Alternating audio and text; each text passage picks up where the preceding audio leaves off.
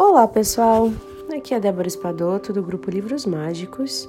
Nós estamos lendo o livro A Arte da Felicidade do Dalai Lama e o Howard Cutler, que é o psiquiatra que colocou todas as conversas com o Dalai Lama dentro desta obra. Hoje nós vamos continuar lendo a respeito do, da, da uma nova perspectiva diante do inimigo, né?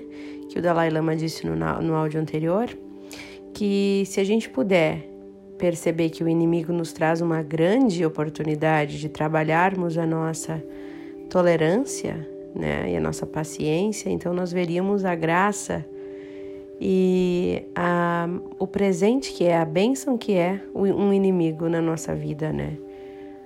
E, e, aí se perde toda aquela questão de ódio, né, com aquela pessoa. Pelo menos para mim funcionou dessa forma desde que eu pensei sobre essa questão. Uh, hoje, então, nós vamos seguir nessa linha, terminar esse capítulo e aí começar um outro que pergunta se essa atitude é uma atitude prática, né? E ele é um capítulo rapidinho, então eu vou colocar tudo hoje. Então vamos lá. A sugestão do Dalai Lama de que veneremos nossos inimigos pelas oportunidades de crescimento que eles nos proporcionam poderia, a princípio, ser um pouco difícil de engolir. No entanto, a situação é análoga à de uma pessoa que procura tonificar e fortalecer o corpo através do treinamento com pesos. Naturalmente, a atividade de levantar pesos é desconfortável no início. E porque eles são pesados, né? É difícil aquele exercício.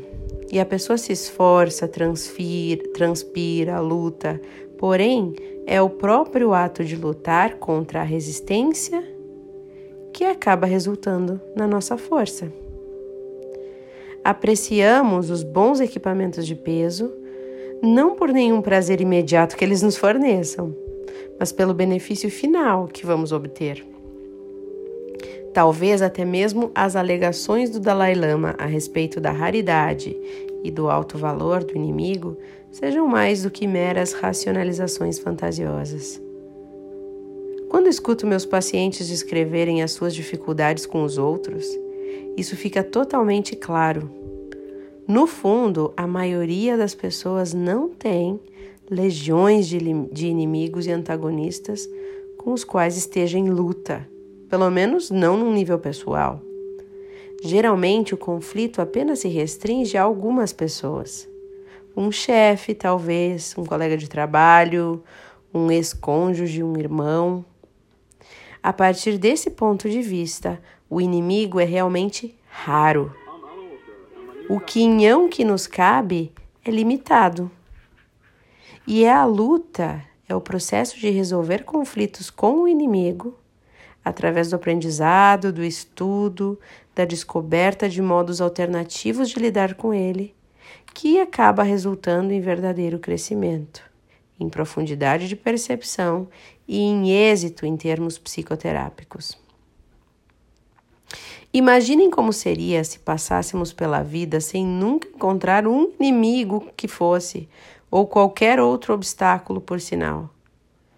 Se desde o berço até o túmulo todos nos paparicassem, nos abraçassem, nos dessem comida na boca, alimentos macios, suaves, de fácil digestão, se nos divertissem com caretas engraçadas, com um eventual barulhinho de gugu,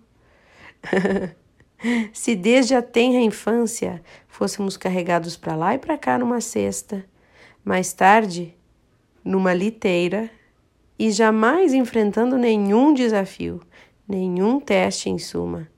Se todos continuassem a nos tratar como um bebê, isso poderia parecer bom a princípio, mas se persistisse, somente poderia resultar em nos tornarmos uma espécie de massa gelatinosa, uma monstruosidade, mesmo com o desenvolvimento mental e emocional de uma vitela. É a própria batalha da vida que faz de nós quem somos. Eu vou repetir essa frase. É a própria batalha da vida que faz de nós quem somos. E são nossos inimigos que nos testam e que nos fornecem a resistência necessária para o crescimento. Gente, eu achei tão bonita essa passagem que eu vou ler ela nos meus áudios no Instagram. Nos áudios, não, nos vídeos. Até vou copiar aqui, tá tão bonita. Uhum. Então, será que essa atitude é prática? O método de abordar os nossos problemas racionalmente e de aprender a visualizar os nossos problemas ou os nossos inimigos de perspectivas alternativas, sem dúvida parece um objetivo interessante. Mas eu me perguntava até que ponto isso poderia realmente produzir uma transformação fundamental da atitude. E me lembrei então de ter lido numa entrevista que uma das práticas espirituais diárias do Dalai Lama consistia em recitar uma oração. The Eight Verses of the Training of the Mind, que quer dizer os oito versos do treinamento da mente. Composta no século 21, desculpa, 11, pelo santo tibetano Langri Tampa.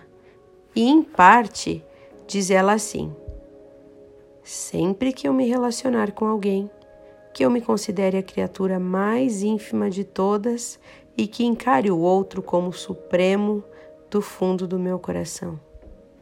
Quando eu vir seres de natureza perversa, oprimidos por tormentos e pecados violentos, que eu considere de alto valor essas criaturas raras, como se tivesse encontrado um precioso tesouro quando os outros, por inveja, me tratarem mal com imprecações, calúnias e atitudes semelhantes, que eu sofra a derrota e ofereça a vitória aos outros.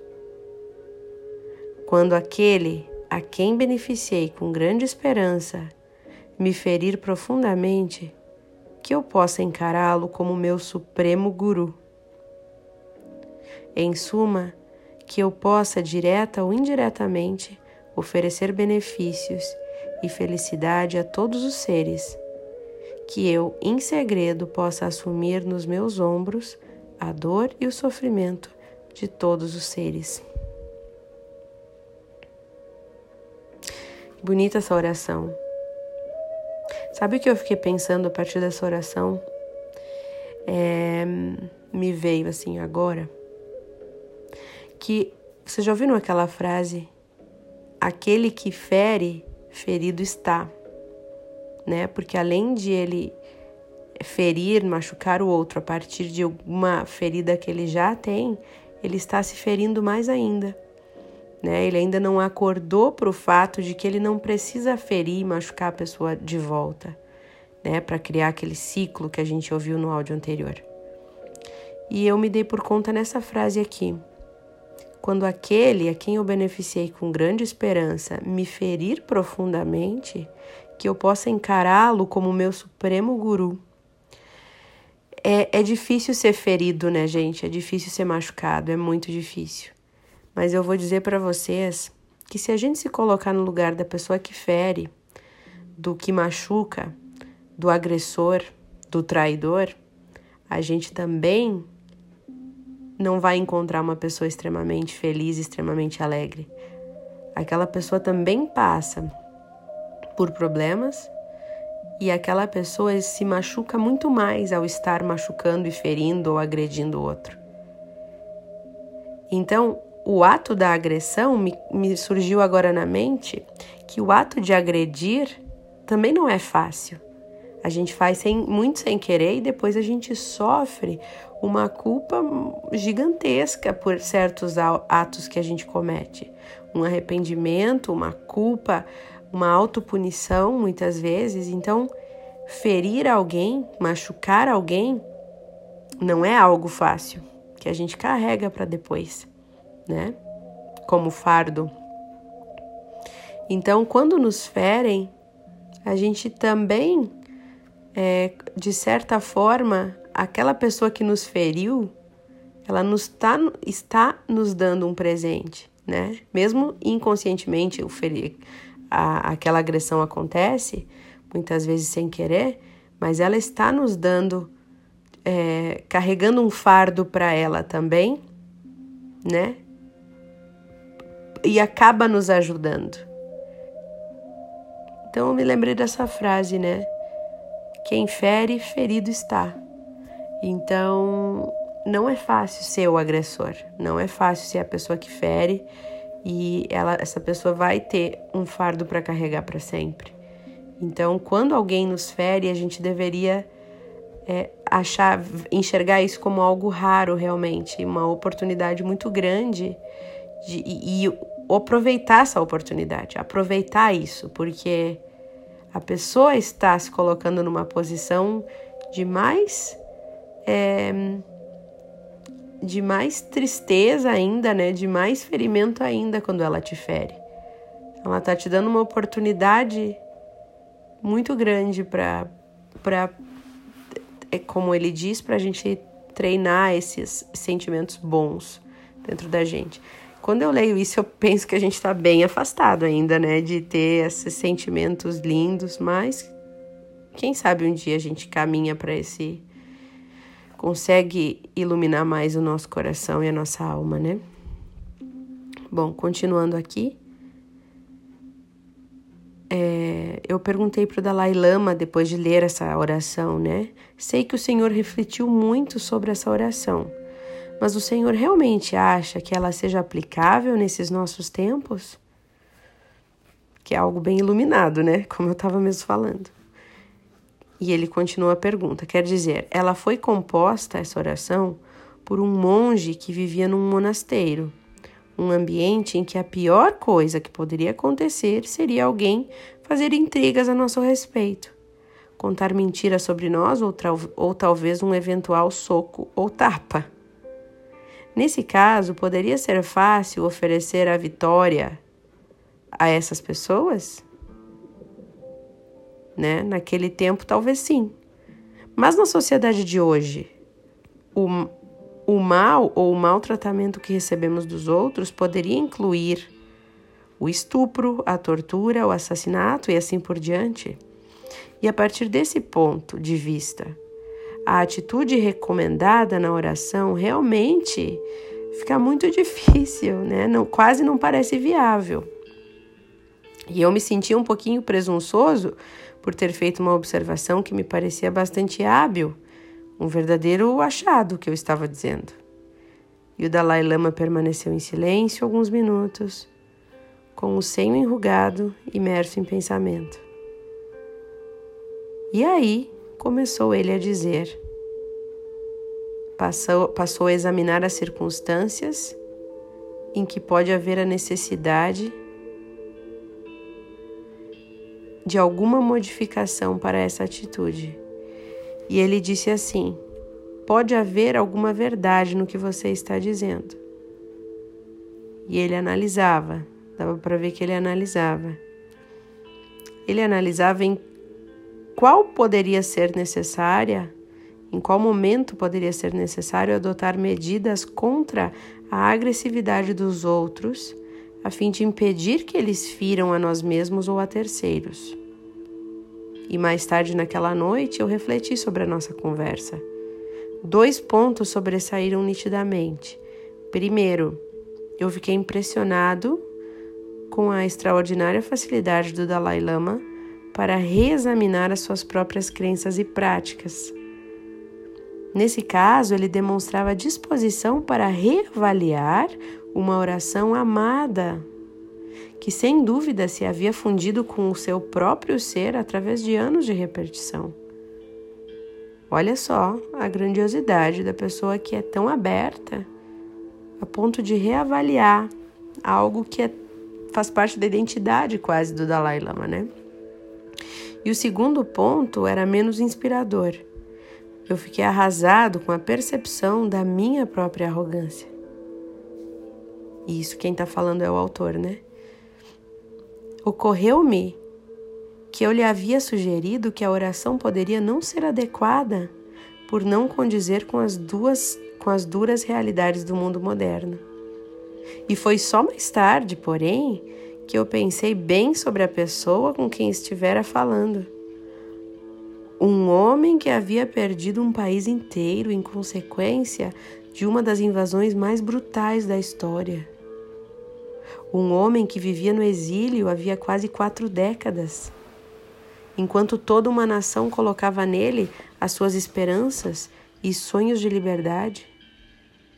Um homem com uma profunda noção de responsabilidade pessoal que ouve com compaixão um desfile contínuo de refugiados que vêm desabafar as suas histórias do assassinato, do estupro, da tortura, da degradação do povo tibetano por parte dos chineses.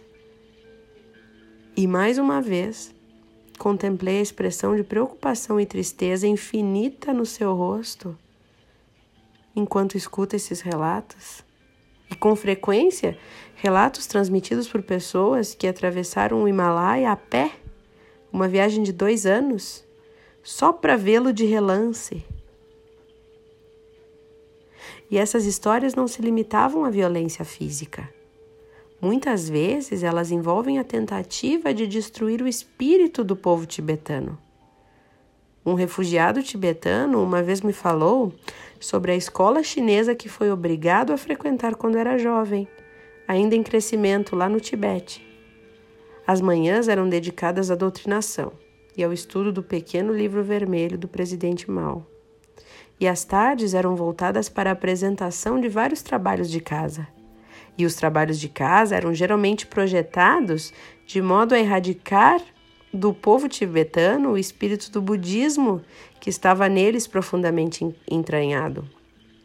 Por exemplo, tendo conhecimento da proibição budista de matar e da crença de que todas as criaturas vivas são igualmente seres cientes, né? seres que podem ser conscientes, um professor deu aos seus alunos a tarefa de matar alguma coisa e trazê-la para a escola no dia seguinte.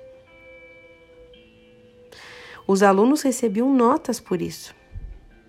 E cada animal morto recebia uma quantidade de pontos. Uma mosca valia um ponto, uma minhoca dois, um camundongo cinco, um gato valia dez pontos e assim por diante. Recentemente, quando eu relatei essa história a um amigo meu, ele abanou a cabeça com uma expressão de nojo e comentou: Eu me pergunto quantos pontos o aluno ganharia por matar esse professor infame.